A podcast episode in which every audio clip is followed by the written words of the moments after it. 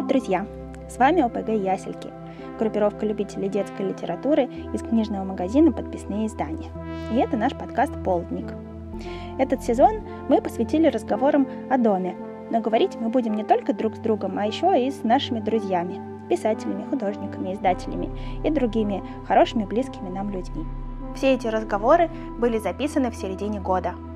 Но то, о чем мы поговорили с нашими гостями, до сих пор очень важно. В этом выпуске мы говорим с писательницей Анной Красильщик. Если вы еще не читали ее книгу «Давай поедем в Аналашку», то мы вам очень завидуем и советуем скорее ее прочитать. А еще она с редактором и переводчицей Анной Шур делает подкаст о книгах «Экспекта Патроном», который мы бесконечно обожаем всеми ясельками. В нашем подкасте мы поговорим про уютные дворики, маленькие предметы и про то, как быть сильным и взрослым для других, когда ты сам разваливаешься. Здравствуйте. Можете, пожалуйста, рассказать о том, как у вас складывалось ощущение дома на протяжении жизни, и вот еще о том, как вы недавно переезжали? Да, могу.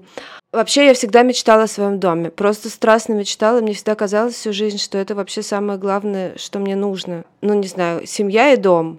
И дома на самом деле никогда не было. Вернее, он, он как-то иногда так пунктирно пробегал мимо, но все равно это не совсем был как бы мой дом. И мне даже часто очень снились сны, как будто бы мне говорят, вот мы нашли какую-то квартиру, кого-то там, и ты, и ты можешь там жить. И, я, и у меня всегда был такой, вау, вот это счастье. И я туда попадала, и что-то такое. И был сначала дом моих родителей, который был сто процентов дом, но потом, когда я выросла и вышла замуж, нужно было куда-то переезжать, и была съемная квартира, совершенно чужая, в чужом районе. Я очень старалась, чтобы там был дом, но у меня не очень получилось. И вообще выяснилось, что для меня очень важно не только что внутри, но и то, что снаружи. Это может звучать как-то ужасно, э, не знаю, по-барски, как э, такая какая-то капризная прихоть, но это на самом деле немножко сложнее, чем чем прихоть. Я даже читала о том, что есть исследования настроение людей, которые живут в таких одинаковых модернистских кварталах, и что там уровень депрессии гораздо выше, чем в других местах. Ну, то есть то, что у тебя из окна должно открываться что-то, что тебе действительно нравится, и то, что тебя как-то радует и успокаивает, это важно. Поэтому в некоторых домах, в которых мы жили, мне было прям не очень хорошо. Вот. И как-то я к этому очень долго шла, и каким-то чудом уговорила своего мужа пойти вообще посмотреть, что еще есть. Я до сих пор думаю, что это чудо, что он согласился, потому что он на самом деле очень любил тот дом и как будто бы совершенно не хотел его ни на что менять. Но когда мы нашли вот этот дом, он понял, что тот дом он не так уж сильно любил. И это тоже интересная история, потому что он не хотел сильно очень менять район, где мы живем, поэтому мы, ну, даже не поэтому, просто мы особо нигде больше не смотрели. Отдельная история, что мы однажды гуляли просто по окрестностям и нашли ужасный симпатичный квартальчик такой конструктивистских домов, очень какой-то уютный, с двориками, а мне еще было всегда ужасно важно, чтобы был двор, чтобы дом не выходил на какой-нибудь шоссе или проспект или улицу, а чтобы обязательно был двор. То есть прямо мне всегда казалось, что без двора никак невозможно жить. В общем, мы нашли ровно такие домишки с двориками, все цветущими, э, с такими балкончиками. Ну, в общем, какое-то место мечты. И мы еще здесь прошли, я помню, мы говорили, боже мой, как бы хотелось бы здесь жить. И буквально на следующий день я залезаю на цены и вижу, что четырехкомнатная квартира ровно в этих домах какая-то продается. И я думаю, ну не может быть. Я отправляю ссылку, это была первая квартира, которую мы посмотрели она была совершенно ужасная. Она была просто потрясающая. На самом деле она была в каком-то смысле, в своей ужасностью она была прекрасна. Это был такой пятачок, прихожей, в которую выходило четыре железные двери с глазками. Поэтому, когда мы вошли, я не понимала, откуда мы вошли. У меня была абсолютно такая пространственная э, деформация, потому что я не понимала, где вход, где выход. Все двери одинаковые, железные, с глазками. Это была коммуналка, в которой жило несколько человек. И Некоторые из них были похожи, но они, по-моему, не были при этом братьями. И потом, когда мы оттуда ушли, мне снилась эта квартира, что я открываю там шкаф, и на каждой полке лежит по брату э, который одинаково выглядит. Вот. А, Еще она была потрясающей тем, что эта прихожая была обклеена полностью, просто с пола до потолка. Потолки высокие, там около трех метров. А, вырезками из журналов в конце 80-х, 90-х годов. То есть это была реально такая настоящая история. Я помню, что я потом повесила эти фотографии где-то в Фейсбуке, и Миша Зыгорь писал, ты должна это все типа оторвать и сохранить, эта история потрясающая. Вот, э, но я не сохранила.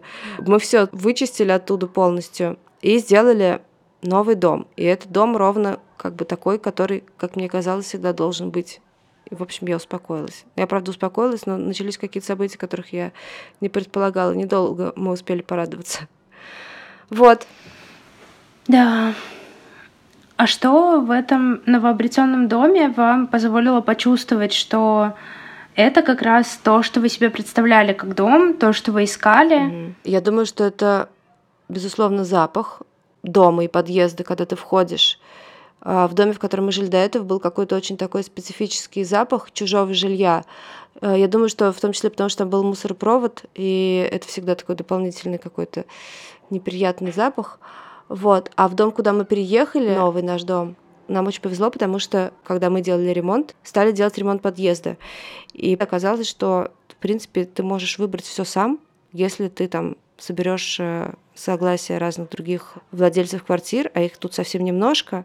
И в итоге Митя, э, мой муж, просто сделал этот ремонт подъезда буквально сам. Там белые стены, там на лестничных площадках плитка какого-то симпатичного голубого там серого цвета, и он выглядит совершенно как новый, он ничем не пахнет. И это, конечно, очень важно, потому что когда ты каждый раз входишь и чувствуешь неприятный запах, это такой дополнительный источник стресса. А какой именно запах дома, в смысле приятный запах, который ассоциируется у вас с домом? Ну, даже не знаю, я думаю, что это сложно описать. Вот я, например, когда э, захожу в квартиру родителей, когда их, например, нет дома и нужно что-нибудь забрать, и они, например, на даче, мне сразу прям ударяет запах детства, потому что это запах квартиры, которая была долго заперта, и вы вернулись с дачи, и вы открываете дом, и обычно ты не чувствуешь запах своего дома, потому что к нему он для тебя как что-то, я не знаю, очевидное, ты его не, никак не, не рефлексируешь на эту тему. А когда ты некоторое время оказываешься где-то вовне, а потом возвращаешься, и ты его ощущаешь, и ты очень понимаешь, что это как бы дом. Вот. И это такое детское чувство именно возвращения с дачи, оно всегда, когда я захожу к маме с папой, когда их нет дома, и квартира была долго заперта. Оно очень мощное. Да, я, я, я прям понимаю, про что это. Ну, а конечно, есть какой-то да. э, вкус, который с домом ассоциируется? Я знаю, что вы любите готовить. Я очень люблю готовить. Ну, нет, какой-то конкретный, наверное, нету но мне кажется, что лучший запах это запах кофе и булочек. По-моему, вообще нет ничего лучше. Или, например, каких-нибудь вафель, которые мы только что испекли. Или оладьев, ну, или сырников. Ну, как, короче говоря, мне кажется, вообще утро и вот этот вот свет, и не люблю вечер, и ночь не люблю, а утро очень люблю. И когда ты выходишь на кухню, там все залито светом, ты ставишь кофе, и ты, не знаю, делаешь кучу какой-то, не знаю, сырников, например, и кладешь их на красивую тарелку, ставишь на стол, и никто тебе не говорит спасибо, и ни одна свинья не, не скажет, что спасибо, что ты встал пораньше и сделал нам сырники. Но тот момент, когда еще никто не встал, и все спят, а ты вот это делаешь, и пьешь кофе, и еще можно какую-нибудь музычку включить, так вообще просто самое прекрасное. О, да, это просто замечательно, особенно когда кто-нибудь уже это все приготовил. Скажите, а что еще, кроме вкуса и запаха, создает вот это ощущение, что все, вы наконец-то дома, и можно расслабиться. Ну, на самом деле, у меня оно было даже, когда мы там путешествовали и жили в какой-то временной квартире. У меня тоже было ощущение, что я хочу домой. И мы приехали, я подумала, как хорошо дома, хотя это не было дома. Хм, это интересный вопрос. Поэтому, видимо, это все-таки не обязательно про то, чтобы это было именно какой-то долгий и твой постоянный дом. Не знаю, но, наверное, это все, там, не знаю, вещи, действительно, запахи. Вообще чувствую, что ты можешь э, просто расслабиться, которое не всегда бывает где-то еще.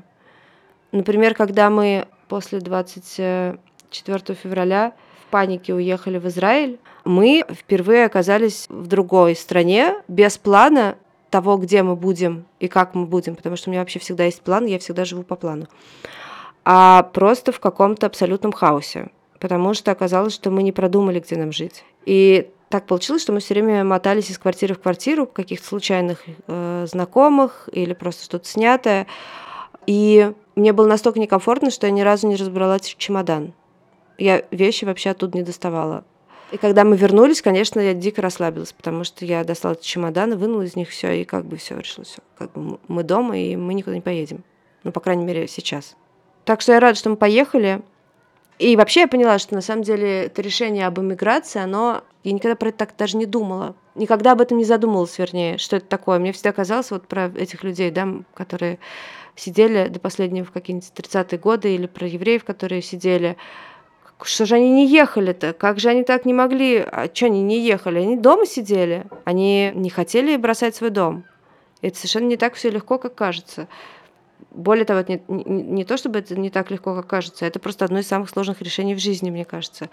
И меня на самом деле поражает, с какой легкостью очень многие мои друзья уехали. И ну, я еще могу представить тех, кто как раз не был особенно привязан к дому, и, но есть среди них люди, которые были очень привязаны к дому. И меня это вызывает, на самом деле, с одной стороны, восхищение, что вот так вот все-таки можно, но у меня не получилось. А с другой стороны, какую-то ужасную грусть, потому что я все время хожу по городу и думаю, а вот тут жили эти, а тут жили те, а сейчас бы я зашла бы, но не могу зайти, и это ужасно, конечно, давит. У вас, наверное, тоже так. Да, да, тоже есть такое. Не, не так, ну, не так много большинство прям сильно близких друзей, они по каким-то причинам тоже не смогли уехать. Ну да, было такое. А вы когда уезжали, вы брали с собой какие-нибудь вещи, которые напоминают дом? Я всегда беру какие-то странные вещи. Я беру с собой маленькую терку для сыра, кофейник. Я иногда беру банку с кофе. И, в принципе, я иногда беру что-то типа... Но это на самом деле не всегда. Но я всегда вообще-то хочу взять с собой что-то из, из разряда наволочки, которое пахнет так, как мне нравится, потому что у меня реально какой-то на запахах просто... Я просто не могу, когда... Ну, в смысле, я могу, но не хочу, когда что-то как-то неприятно пахнет. Очень... Это с этим очень сложно. Вот. Может быть, я что-то еще взяла, но я не помню уже. Но терку точно.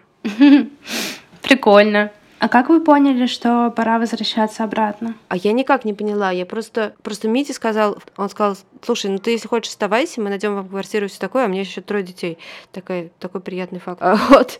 И он сказал, ты, конечно, можешь оставаться, но я уеду, потому что мне надо работать. А он врач, он как бы не может работать оттуда, как я. Он говорит, я купил себе билет на 20, э, по-моему, 1 марта. Я думаю, угу, ну ладно. Даже, может быть, я ничего не подумала. А потом мы начали смотреть квартиры и, и смотрели, смотрели, нашли какую-то в итоге идеальную квартиру в идеальном месте. И даже мы могли бы в ней прожить какое-то время. И дальше я говорю, слушай, а что я здесь буду делать? Он говорит, я не знаю, ты просто через неделю сойдешь с ума со всеми этими детьми. И я говорю, вообще-то да. И дальше мы вернулись домой, сели, и говорит, надо все обсудить. Я говорю, да. И мы начали про это говорить, говорить, говорить, и, и стало очевидно, что единственное решение купить нам билеты обратно. Ну, потому что другого решения на самом деле нет. Что вариант оставаться там невозможен. Вариант нам всем уехать в Тбилиси из Израиля, потому что там дешевле, тоже невозможно. Ну, то есть, либо мы расходимся просто, либо мы все уезжаем и продолжаем э, жить вместе. Вот, и я выбрала этот вариант. А как дети вообще все это воспринимали? Как вы с ними разговаривали об этом? Ну, они восприняли это как-то понуро, как-то, я бы сказала, без особых эмоций. Но дело в том, что э, у моей старшей дочки Сони очень многие тоже уезжали в это время, поэтому это не было для нее каким-то шоком, что она одна уезжает. Вот. Но в целом интересно, что у них абсолютно разные какие-то, в принципе, э, ну, пока что сейчас, что они не взрослые, но Соня говорит, что она никуда отсюда уезжать не хочет, она вообще не понимает, э, почему она должна уезжать, и кто здесь вообще тогда останется, если все будут уезжать, и что так нельзя, и что у нее, мне кажется, прям есть какое-то чувство социальной ответственности, а, если это можно так назвать, применительно к человеку 16 лет. А мой средний сын всегда говорил, что он очень хотел бы уехать и жить в другой стране, и что, ну, то есть, может быть, тоже такое детское, он не очень представляет себе, что такое жить в другой стране, но в целом он всегда мечтал уехать куда-нибудь, я не знаю, в Берлин или в Америку, или еще куда-то, и там как-то строить какую-то жизнь, я не знаю. В принципе, если бы у него получилось, я была бы очень рада. Действительно, довольно различающиеся позиции. А как вы думаете, вот даже несмотря на то, что для детей вы говорите, что это не стало какой-то травмой, то, что вы уехали, требовалась ли им все равно какая-то поддержка и вообще что помогает поддержать ребенка, когда это ситуация такого экстренного переезда? Не знаю, это очень сложно на самом деле. Я все время думала о том, что я должна сделать все, чтобы было как-то как раз спокойно и, и как-то понимала, что для того, чтобы мне сделать, чтобы было спокойно, для этого мне самой нужно было быть в каком-то очень правильном состоянии, а я в ужасном состоянии. Я всегда думала, что я очень сильная, А в этот момент я поняла, что я вообще не сильная, что я просто, просто я развалилась, и ничего не могу с собой сделать, и не могу ничего делать с детьми, и совершенно не могу на себя взять вот эту роль взрослого, который должен что-то объяснить, создать чувство покоя, убрать тревогу, что я не этот человек просто. Это было так неприятно. Но когда про это думаешь, я... есть такая книжка «Сахарный ребенок», очень страшная, Ольги Громовой, про репрессии 30-х годов, про то, как э, мама с дочкой попадают в лагерь. И еще из как раз из такого уютного, как раз очень дома, где все очень хорошо, у них очень хорошая семья, и мама, папа, дочка, все какое-то чудесное, и они все теряют. Отца, по-моему, почти сразу расстреливают, и они попадают в лагерь как э, семья врага народа. И, значит, и это какие-то просто условия, ну, даже не нечеловеческие, невозможно описать. Даже это условиями нельзя называть. Они там должны спать где-то в каком-то бараке на земле, где очень холодно, и мама выкапывает какую-то ямку в этой земле, и единственное, что у них есть с собой, это какое-то такое клеенчатое, я не помню, клеенка какая-то, и она выстилает эту яму, чтобы было теплее. Ну и когда про это думаешь, кажется, что вообще все это все это вообще не важно. Ну, это, ну, то есть мы не для того, не знаю, как-то пытаемся в этом во всем разобраться, чтобы сравнивать себя или как-то вообще это сопоставлять. Мне кажется, что на всех по-своему это все отразилось. Это вот как ты живешь самую обычную жизнь, в которой как бы, ну, вроде как со стороны, да, ничего не происходит, но каждый из нас ведет какую-то свою, э, ну, если можно так выразиться, войну, в том смысле, что, ну, есть, не знаю, ментальные заболевания, есть депрессия, есть какие-то денежные проблемы. Это все проблемы. Нельзя это как-то, не знаю, поставить в ряд с тем, что... Вот чтобы мы не обесценивали то, что это, это для всех тяжело. Просто, просто всем тяжело. Просто все время как будто бы хочется извиняться за что-то. При этом я сама с этим очень, очень борюсь, и меня ужасно раздражает весь этот вой бесконечный с, про, про, про вину и прочее в разных социальных сетях. Я вообще перестала просто, что, чтобы это не было читать, кроме книжек. Стараюсь не заходить никуда. И с собой тоже борюсь, потому что мне кажется, что как раз надо продолжать жить, и надо просто что-то делать параллельно, ну, чтобы как-то последствия этого кошмара хоть немножечко сократить, но просто по мере того, что ты можешь что-то сделать, это что-то делать. Вот. Но не нужно стыдиться, что ты живешь и что ты радуешься жизни. Это совершенно нормально для, для человека. Просто. Да, это точно, конечно. Вообще, я не помню, у кого я нашла эту мысль про то, что вина нас полностью обездвиживает и не позволяет нам и свою жизнь жить, и помогать тем, кто пострадал от сложившейся ситуации как-то. Поэтому согласна с вами, что нет никакого смысла погружаться во все эти извинения. Вот. Спасибо вам большое. Спасибо, что согласились поучаствовать. Все, спасибо, пока. Это был подкаст «Полдник» и я, Настя Перникова из ОПГ Ясельки. Спасибо, что слушали нас. Ставьте нам лайки, пишите отзывы на всех тех платформах, где вы нашли этот подкаст. Мы будем очень рады. И обязательно приходите в подписные издания и чувствуйте себя как дома.